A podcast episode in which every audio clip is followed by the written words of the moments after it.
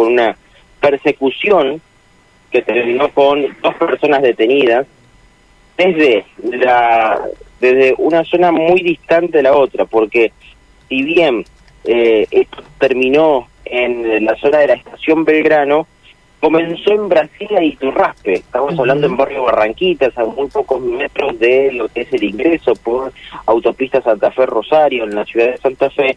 Eh, hay que decir que dos hombres venían circulando en moto eh, el sábado por la tarde y eh, al ver a la policía comenzaron una persecución. se terminaron trasladando de manera peligrosa en contramano por calle Juan del Campillo y este patrullero comienza a seguirlos. Eh, esta persecución termina en la estación Belgrano tras que estos delincuentes eh, que estaban circulando, reitero, en contramano, quisieron subirse a la estación Belgrano y cuando se subieron perdieron el control y cayeron. Ahí cuando cayeron, la policía los pudo reducir y finalmente, eh, finalmente los detuvo. Pero esta persecución siguió para uno de los dos.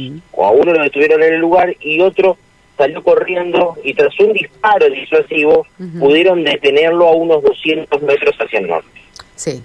La verdad que elementos eh, en tu relato no faltaron de todo tipo, ¿no? Pero los policiales que se han destacado, que están ¿no? en primera plana en este lunes, eh, lo que ha dejado el fin de semana, Mauro, con imágenes impactantes y bueno, con estos hechos delictivos que lamentablemente tenemos que narrar, te toca a vos este lugar, de narrar todos los episodios del delito que no cesan en la ciudad de Santa Fe.